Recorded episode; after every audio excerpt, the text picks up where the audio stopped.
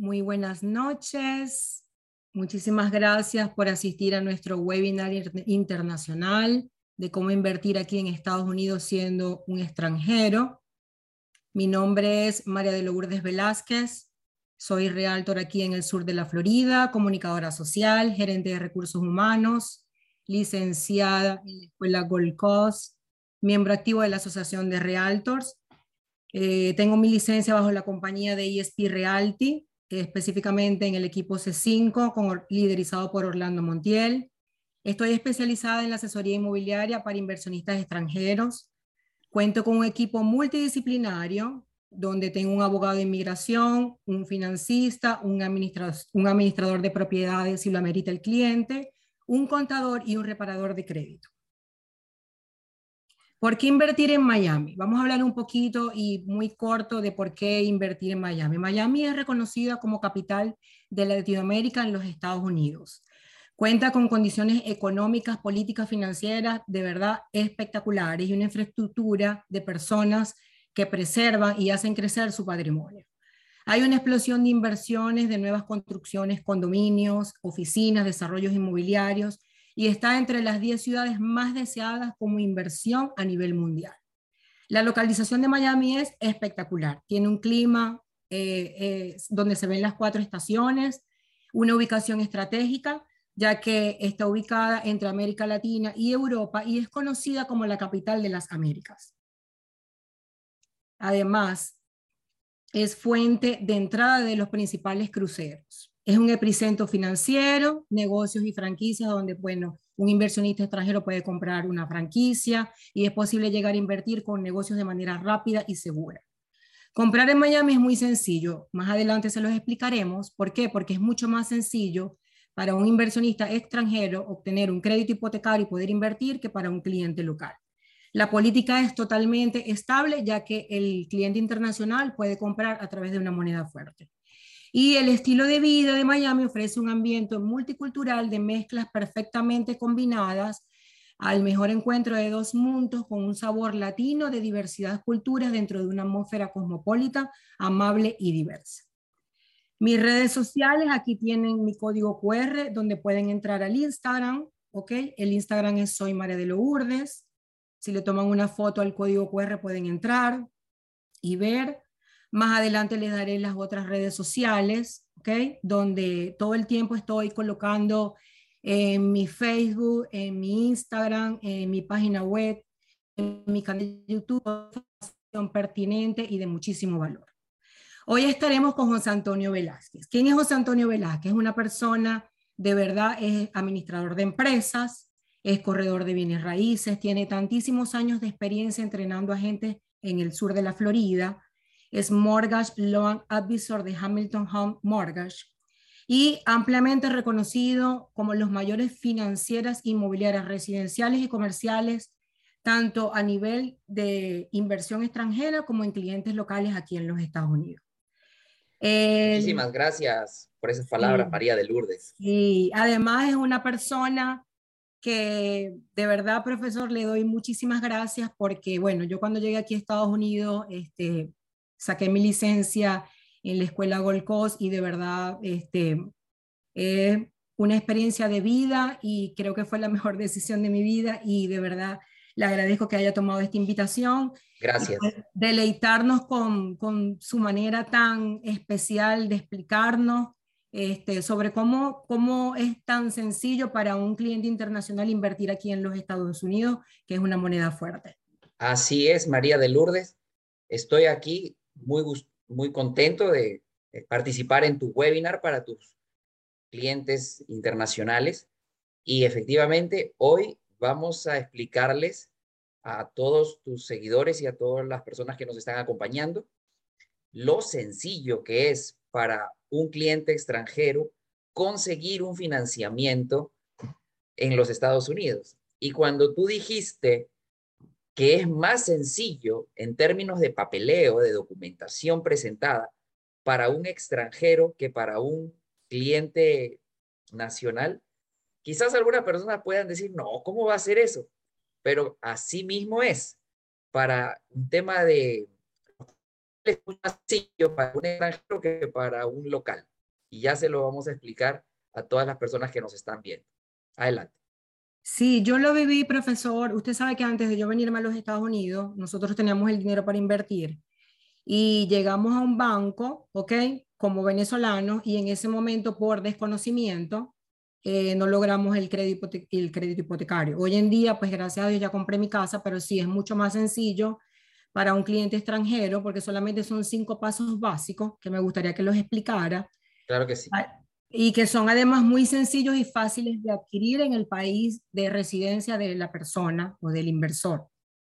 Así es. Y asimismo también vamos a estar respondiendo consultas de las personas que nos están mirando en los diferentes países en los que se está viendo este, esta presentación.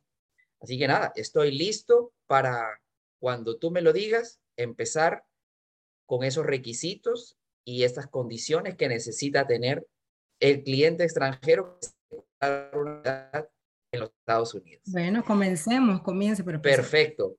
Mira, una de las cosas que más atrae a la gente a Miami es que es una ciudad que tiene, culturalmente hablando, mucha diversidad. Ahora mismo acaba de pasar el 4 de julio y se calcula que por el aeropuerto de Miami pasaron 700 mil personas. Eso es lo que en uno de nuestros países se hace en dos o tres meses. Aquí pasaron en un fin de semana. Entonces, Miami se ha convertido en la ciudad número uno de preferencia para los clientes extranjeros a nivel mundial. Y a nivel local, es decir, a nivel nacional, también eh, Miami o el Florida, por decirlo así, como más eh, amplio, el estado de Florida es un estado que recibe mucha migración interna. Texas es otro que también recibe mucha migración de los propios americanos. Entonces, ¿eso qué hace? Que las propiedades en el sur de Florida y en general en Florida, también se puede hablar de Orlando, de Tampa, de muchas ciudades que están recibiendo gente del mismo Estados Unidos que están viniendo, viniéndose del, todo a la Florida. No solo eso, sino que importantes bancos están trasladando todas sus oficinas desde ciudades como Nueva York o Chicago a Miami. Ustedes pueden ver, eh, si ponen en Google, bancos que se han mudado a Miami en los últimos dos años y van a ver una gran cantidad de bancos importantes que están relocalizando sus oficinas principales en Miami.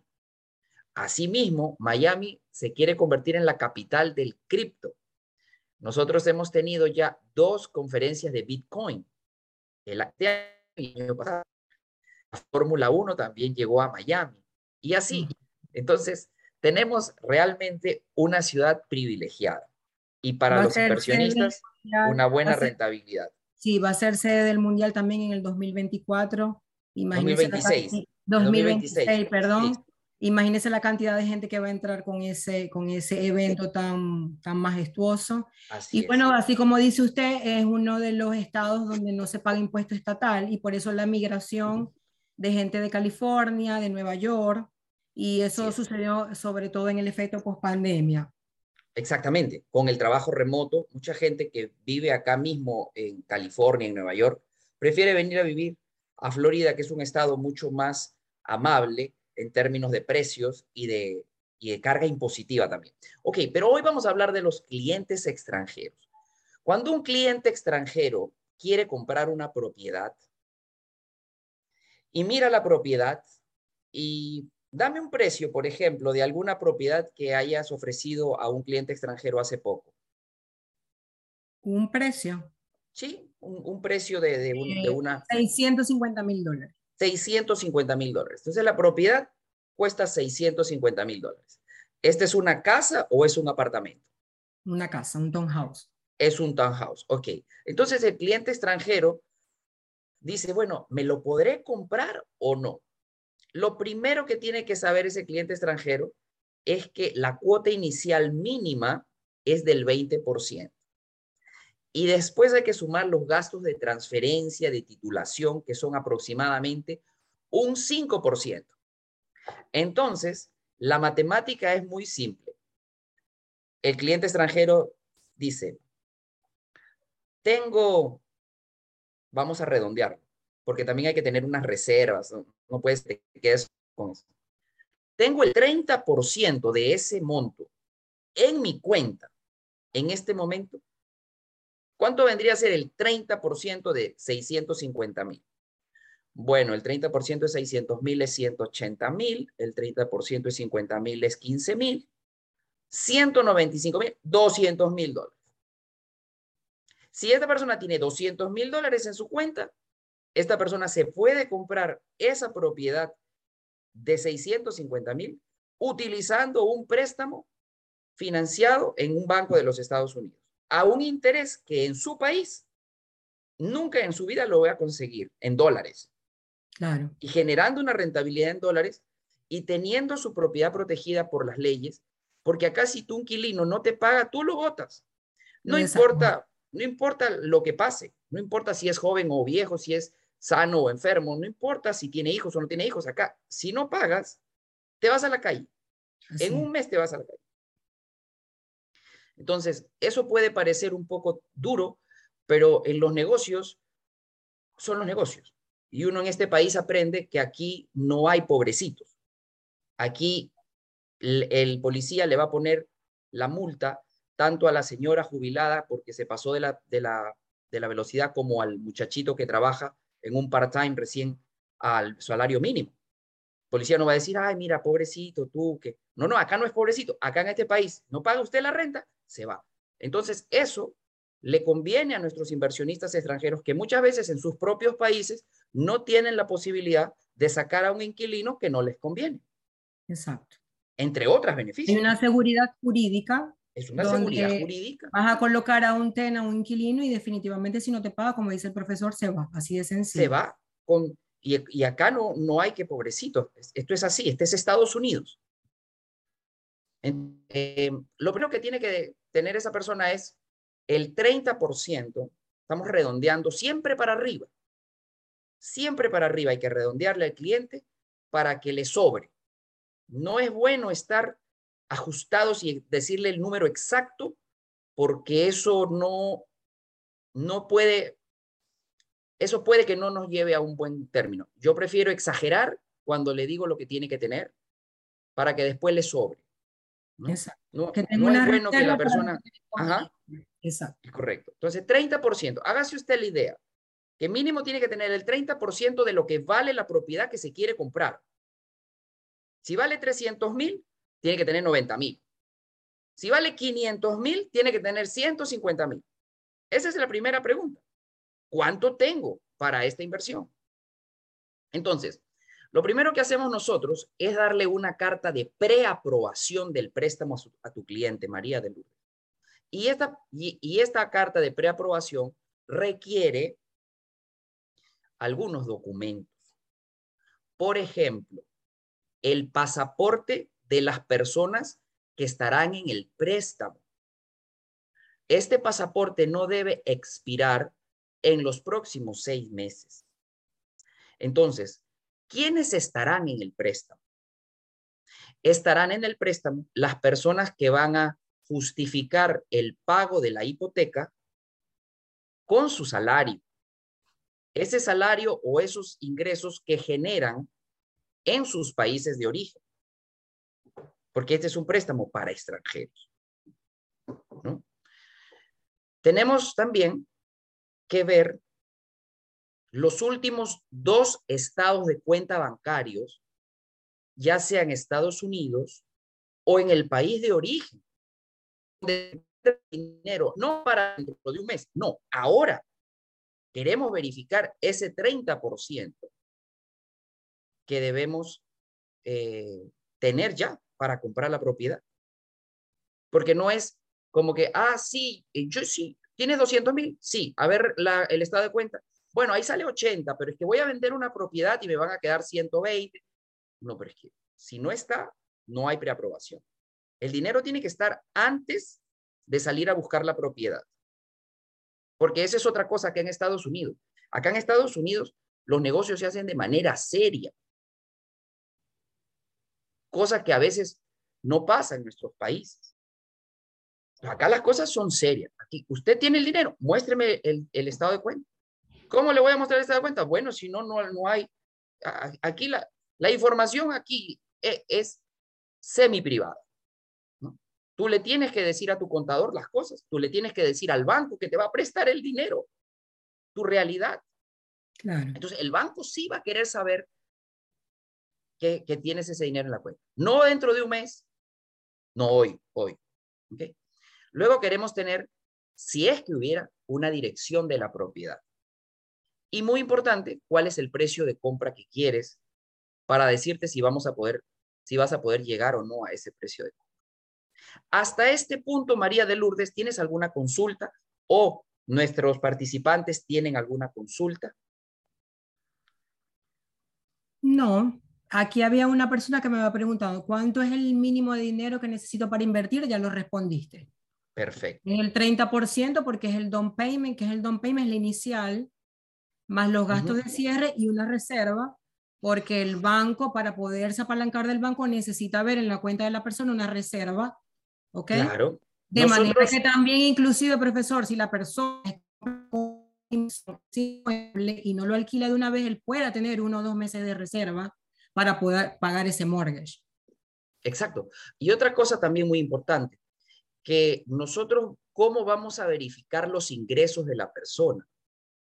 Los ingresos de la persona los vamos a verificar a través de una carta de su contador, en donde el contador nos explica, nos dice que ese es el ingreso que esta persona tiene mensual, anual, por los últimos X años. Y en el caso que sea una persona que trabaja para una empresa, pues el formulario de pago, la, lo que le llamen a ustedes, no sé cómo le llaman, eh, nómina, planilla, no sé, hay, hay, diferentes nombres. Acá le llamamos payroll, pay stops, ¿no? Entonces, Así se verifica el ingreso. Sí, esa Muchos de nuestros clientes son empresarios. Sí. Entonces, ellos no se pagan, pero su contador les puede hacer la carta. Sí, Estados Unidos es un país que porque siento que eh, le dan la credibilidad que tiene al contador del país, ¿ok? Tengo entendido que esa carta puede estar en español y se traduce al inglés. Claro, sí, sí, todos los documentos hay que, hay que traducirlos, exactamente, sí. Em, ahora, tenemos también que pedirle referencias bancarias. Son muy sencillas estos requisitos. Oye, una carta para tu contador o, tu, o tu nómina en tu, en tu empresa. Eso es para demostrar tus ingresos. Ahora, para demostrar tu, tu buena paga, tu, buen, tu buen, o sea, tu, tu historial de buen pagado. ¿Cómo hacemos? Te vamos a solicitar tres cartas de diferentes personas o entidades, mejor dicho, entidades, eh, con las que tienes un crédito. Puede ser un pagas un carro ahí en tu país, tienes una tarjeta de crédito con algún banco, pagas alguna otra cosa por ahí, otra cuenta. Eso es lo que queremos. Tres referencias crediticias de tu país. Luego, la pregunta del millón. ¿Cuánto es el interés? Los intereses hoy en día en Estados Unidos están en una época de incremento constante y decirte un interés exacto sería fallar. Entonces, el rango de intereses se encuentra en este momento entre el 7 y el 9% para los extranjeros. Si lo ves bien, es un interés que ni siquiera es la inflación, porque la inflación en Estados Unidos ha sido más del 9%. Entonces te está, estás pagando prácticamente cero, porque el dinero que estás repagando al 9 está, ya está devaluado 9 o más. Claro. Entonces, ahora, depende de cuándo tú vengas con la, con la idea de invertir, el interés va a ser diferente. En este momento estamos hablando el día 7 de julio del 2022. Lo que es que los intereses no van a bajar en el corto plazo, sino más bien van a tender a seguir subiendo. A seguir subiendo, así. Y otra cosa muy interesante, dicho sea también esto de paso, que las rentas han subido mucho más que los intereses. proporcionalmente hablando. Entonces, para nuestro inversionista, sigue siendo todavía más rentable ahora porque los alquileres que va a cobrar son mucho más que, que el año pasado. ¿Cuánto crees que ha subido la renta en Miami? Estadística. Más del 30% Más del en un año. 30%, sí. Más. El- Más. esa noticia que yo compartí en mi, esa noticia que yo compartí en mi, en mi Instagram, aprovecho de, de comentarles para los que quieran seguirme, es arroba mi hipoteca, donde todos los días estamos poniendo información de valor referente de créditos aquí en Estados Unidos. Creo, si, si la memoria no me falla, creo que decía 43%. Una barbaridad, pero no vamos a, siempre sí. exageremos, pero al revés. En este caso, para abajo. Digamos un 30. Entonces, eso hace que la rentabilidad y la escasez de, de- de propiedades para alquilar, increíble. La escasez de propiedades para alquilar hace que todavía las propiedades se alquilen rapidísimo y sin rebaja. Y muchas veces hasta por encima de lo que se estaba pidiendo.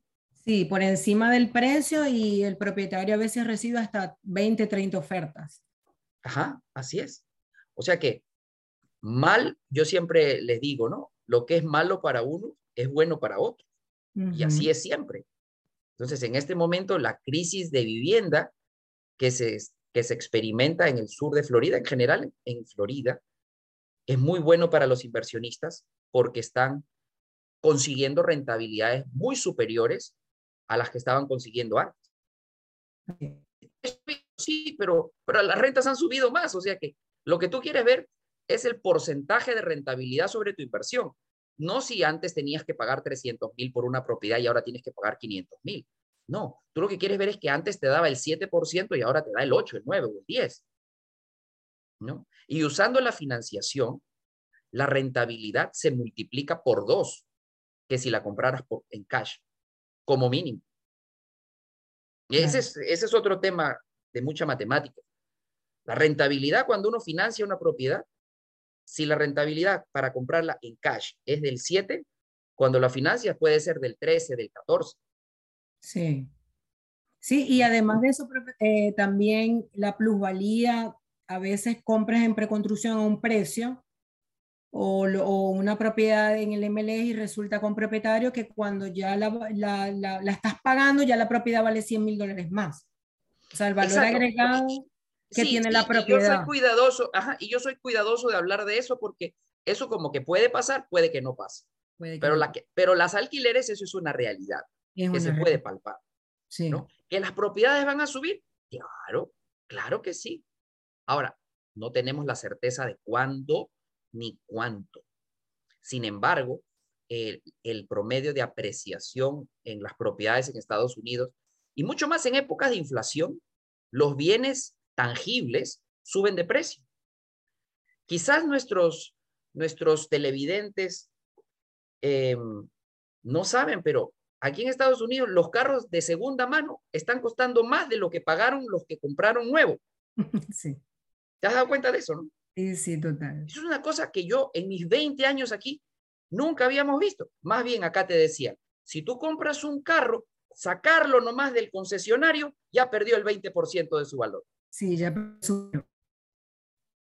Pero ah, no, resulta que ahora después de un año te pagan más por tu carro que lo que tú pagaste cuando era nuevo. Sí. Entonces, si, si así pasa con los carros, imagínate con las casas, que siempre se han apreciado. Los carros siempre se han depreciado. Ahora están apreciándose los carros. En cambio, las casas toda la vida se han apreciado. ¿No? Entonces, es eso. Aquí hay una persona que dice, ¿por qué se habla tanto de la burbuja inmobiliaria? ¿Será que va a pasar lo mismo porque, del 2007? Porque, espérate que saco mi bola de cristal. Voy a sacar mi bolita de cristal. Acá la traigo. Siempre, siempre traigo mi bola de cristal para este tipo de preguntas. Déjame pre ¿Qué le preguntamos a la bola? Si va a caer el mercado. Vamos a preguntarle. No, se ha quedado sin batería la bola de cristal, María de Lourdes. Vamos a tratar de hacer algo razonando económicamente. Sí, Razonemos. yo soy de las que pienso es que el mercado es cíclico y simplemente es un momento de invertir y ya. El mercado no, yo, yo, yo, cambia. Yo, le pongo un poco más de, de complicación. ¿no? Yo digo, bueno, vamos a razonar. ¿Por qué baja algo? ¿Por qué algo baja de precio? ¿Por qué, por ejemplo, eh, de repente tú vas al supermercado y las fresas que costaban 5 eh, dólares una cajita, ahora te dan dos cajitas por 5 dólares. ¿Por, ¿Por qué baja de precio algo? Porque es abundante. Cuando algo es abundante, baja de precio. Otra cosa que hace que baje de precio algo es que, que no sea abundante, que sea la misma cantidad, pero que ahora ya la gente no lo quiera comprar. También, por baja de, de demanda, también con la misma cantidad, menos interesados, baja de precio. Pues eso es lo que hay que preguntarnos. ¿Cómo está el inventario? Y el inventario es mínimos, eh, históricos. O sea, no hay casas ni para comprar ni para alquilar. Exacto. Ahí tenemos una razón poderosa para decir, por lo menos los precios no se ve que vayan a bajar en los próximos meses. ¿Ah? Y, dentro de seis meses veremos cómo está el inventario, veremos cómo está el, la, demanda de, propiedades para las, por las personas en Miami. Si Miami, mira, Miami ha destronado a Nueva York. A mí me lo dijeron hace 15 años. Dijo, Miami se va a convertir en la próxima Manhattan. El centro de Miami va a ser el próximo Manhattan. Me, me sonó demasiado optimista. Pero, pero no. Lo estamos viendo. En la realidad lo estamos viviendo. Lo estamos viendo. Mira ese Brickell City Center. Con una gran diferencia. Manhattan es viejo y Miami es nuevo, moderno y no tiene los precios todavía. Allá. Pero para allá vamos. O sea que si a ti te parece caro esto, espérate unos años para que veas lo que va a ser caro. Lo que va a ser costoso. así es, así es. Así es. Entonces, algunas consultas hasta acá, por favor. Hay unas preguntas. Em, cuando es un extranjero, debe mostrar sus ingresos certificados por un contador certificado del país de origen. Sí, no somos tan exigentes, ¿ah? O sea, que sea un contador queremos. Sí. Que dé esa información. Un jubilado debe mostrar su estado de ganancias y pérdidas de sus fuentes de ingreso. En general, les voy a responder en general para que ustedes tengan cómo es que vemos nosotros solvencia cliente extranjero.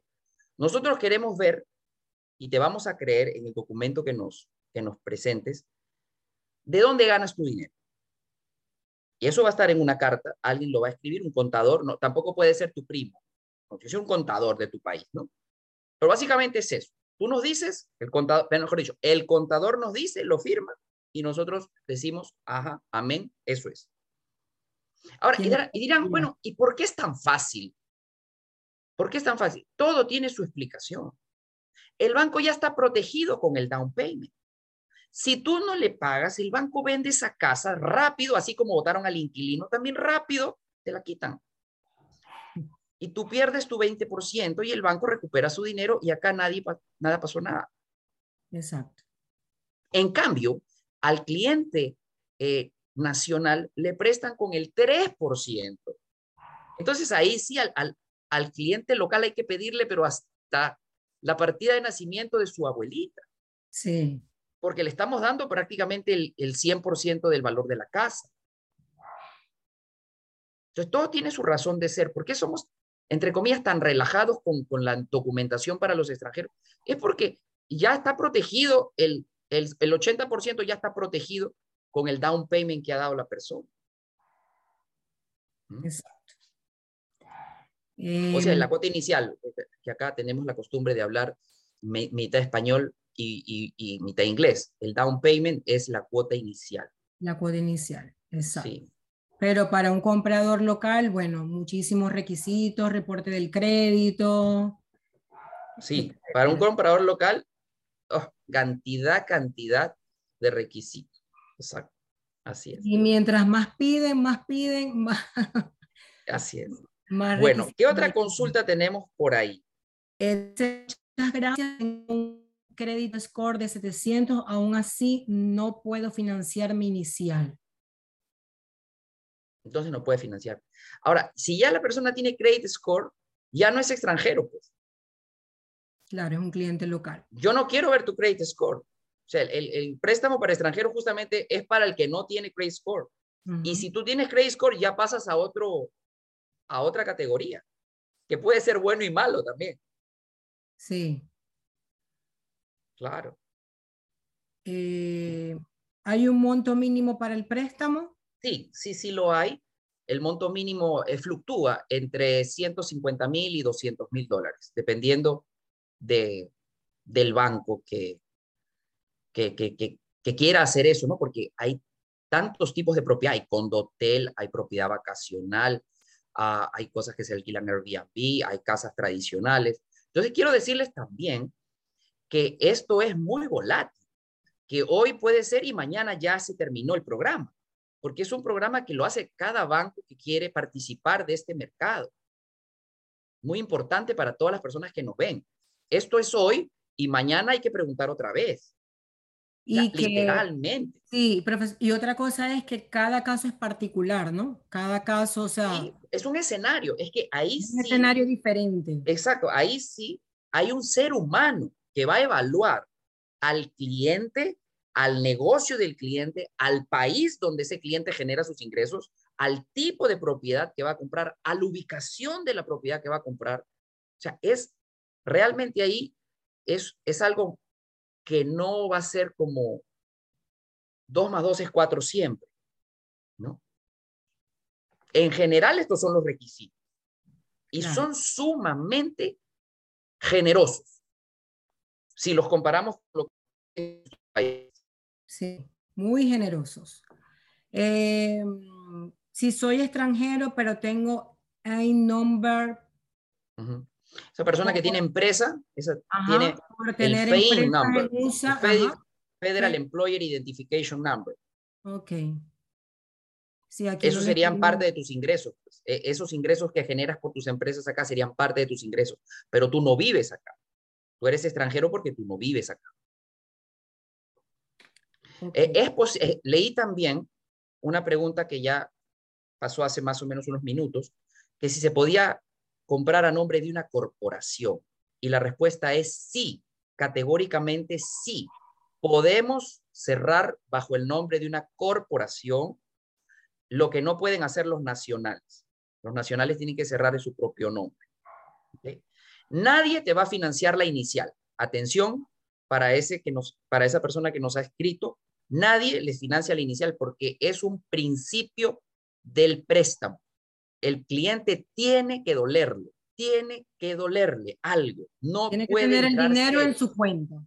Tiene que poner, como dice, hay, hay, un, hay un dicho en inglés que, que dice así, skin on the game.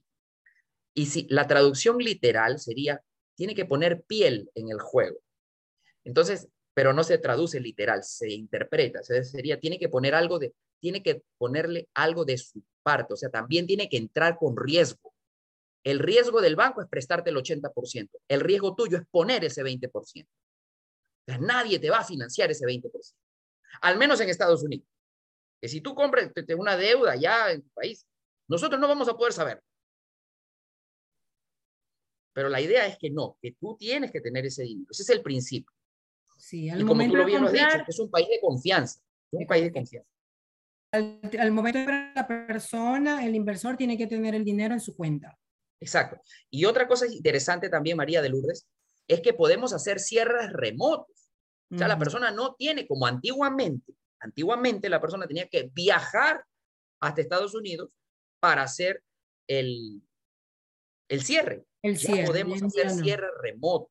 O sea, ¿qué significa cierre remoto? La persona que compra puede quedarse en su país de origen y podemos protocolizar la transacción desde Estados Unidos remotamente con notarios y con toda la tecnología para verificar que la persona es la persona. Exacto. Y eso se, está estilando muchísimo después del tema pandemia, o sea, es más común eh, de lo que las personas piensan. En realidad esto siempre se pudo hacer, o sea, hace varios años que se podía hacer. Lo que ha hecho la pandemia es simplemente acelerar el proceso de la virtualidad. O sea, siempre se podía trabajar desde la casa, pero quizás las empresas no se animaban a probarlo y no, o sea, no se animaban, pero fueron forzadas por, por, por la pandemia a mandar a la gente a la casa y se dieron cuenta, sin querer, que la gente trabajaba más en su casa. Y se quedaron así. Muchos nunca volvieron más a la oficina. Sí. No se puede comprar terrenos con los préstamos en Estados Unidos. Nosotros, por principio, financiamos lo que tenga techo, lo que pueda generar algún ingreso. El terreno vacío no nos sirve como garantía para prestar dinero. Hay una pregunta que dice que un departamento de dos dormitorios, ¿cuánto cuesta en Doral? Eh, aproximadamente como 350 mil dólares, depende. Por ejemplo, en el Downtown Doral, que es el corazón del Doral, pueden ser un poco más costosos, en otra zona del Doral un poquito más económico. Si el apartamento es nuevo, por supuesto va a costar más que uno viejo, o sea que tenga más tiempo, eh, más años de, construido. Eso varía muchísimo. Así es. Muy bien. Entonces, tenemos que se puede hacer cierres remotos, tenemos que el pago de la hipoteca tiene que ser debitado automáticamente de una cuenta bancaria que tú, como cliente, comprador, tienes que abrir en Estados Unidos si es que no la tienes. O sea, no hay que yo te mando un cheque, que yo te llamo y te pago, no, no. Tiene que ser un débito automático. Es obligatorio para los clientes extranjeros eh, establecer un pago automático. ¿Okay? Si es importante, si el cliente viene de vacaciones, pues llegue, abra su cuenta. Eh, eso se lo recomiendo a todos, eh, a, todo el mundo, independientemente si va o no a comprar la casa, debe tener ya su cuenta de banco en Estados Unidos. Debe tener su cuenta de banco en Estados Unidos. Más tarde, más, que es más temprano que tarde, lo va a necesitar. ¿Alguna otra consulta por ahí? Aquí dice, ¿cómo declara el extranjero los impuestos del cash flow si no tienen un número ITIN? Es que va a comprar a nombre de una corporación y la corporación va a tener un número de identificación fiscal y ahí lo va a poder declarar. Y ahí yo no me voy a meter porque acá en Estados Unidos cada quien habla de lo que tiene licencia para hablar. Exacto. Y yo tengo licencia para hablar de préstamos y, y si tú quieres, acá un contador te puede decir fácilmente cómo se hace eso. Lo que sí te puedo decir es que acá eso, todo eso, pagar es fácil. Pagar impuestos es lo más fácil del mundo. Acá no le hacen feo porque no eres este nacional. Acá hasta los ilegales les cobran impuestos y muy, pero por un lado dicen, ay, los, los indocumentados, pero cuando, cuando pagan sus impuestos no dicen nada. No sé si me explico. Sí, exacto. Bueno, se paga impuestos, pero es un país que funciona, las calles ah, funcionan, la iluminación funciona. No cabe duda, no cabe duda. Y bueno, tenemos un equipo multidisciplinario, trabajamos con, con, el profesor José Antonio, este, también tenemos un contador, como les dije al comienzo, tenemos un reparador de crédito, y bueno, lo podemos ayudar, yo los puedo asesorar en la parte inmobiliaria. Si desean pues, hacer una reunión, un Zoom, porque necesitan hacer una inversión, eh, nos reunimos este, Así es. 10, 10, 15 minutos, 10, 15 minutos nos reunimos con, con el cliente y vemos su, su caso en, en, particular. Yo los invito a que me sigan en YouTube también. Tengo un canal que se llama, como yo, José Antonio Velázquez, la primera con S, la última con Z. Hay que decirles a, a todas las personas que nos están viendo que a pesar de tener los mismos apellidos, no hemos descubierto que estamos ahí. Yo creo que somos parientes de, todo el mundo también me ha preguntado, sí, que sí. Hoy me preguntaron, ¿es tu familiar, es tu hermano, es tu esposo? Y yo no, bueno, pero quizás seremos familia y no lo sabemos. Quizás no lo sabemos, ¿no? Pues, pues así. Bueno, nada, María de Lourdes, un placer eh, estar aquí. Voy a, voy, a, voy a hablar un. Tú continúas. Yo, yo me desconecto porque tengo otra reunión. Buenísimo, gracias. Excelente, gracias, un placer haber compartido con nosotros. Hasta luego. Bueno, continuamos aquí con los incentivos, que es la parte importante. Vamos a hablar un poquito sobre los últimos eh, proyectos en preconstrucción vendidos en los últimos meses. Tenemos Smart Brickell, que es un proyecto ah, que comienza a partir de 450 mil dólares en preconstrucción, como dijo José Antonio Velázquez, es un proyecto ubicado en el Nuevo Manhattan que es Brickell y acepta rentas cortas en Airbnb y se entrega en el 2024. Ahorita las rentas cortas aquí en Miami están en mucha vanguardia, sobre todo por el tema de la plusvalía, el valor agregado que puede obtener a través de esa propiedad y la rentabilidad. Eh, One Part Tower, a partir de 750 mil dólares, también es preconstrucción, lo entregan en el 2024 también son rentas cortas a través de diferentes plataformas y Airbnb y se puede alquilar de un mes a seis meses. Tenemos Nexo, que el precio es a partir de 435 mil dólares. Eh, eh, la preconstrucción se encuentra en North Miami, son rentas cortas y largas y se entregan en el 2025. Y Nomad, que también es preconstrucción, es un poquito más costoso, son 580 mil dólares. Rentas lo puedes alentar con Airbnb y lo entregan en el 2024. Todos estos proyectos son minimalistas, eh, están muy en boga aquí en los Estados Unidos. Eh, los entregan, tienen su property management, es decir, tienen la persona que les puede liderizar y llevárselos eh, como rentas cortas o lo puede llevar también el propietario, lo puede, lo puede colocar con un realtor, una persona encargada en real estate, para que de esa manera pueda este, llevar el inmueble. Aquí les hablo sobre mis redes sociales, mi Facebook María, de María Lourdes Velázquez, mi Instagram arroba el canal de YouTube es María Lourdes, allí estoy colocando todo el tiempo material y contenido de valor para todas las personas.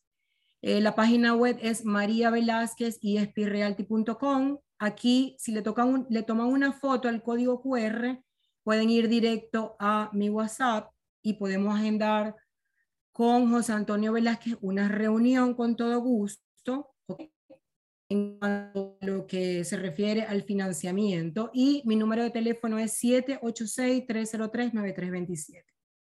De verdad, muchísimas gracias por acompañarme.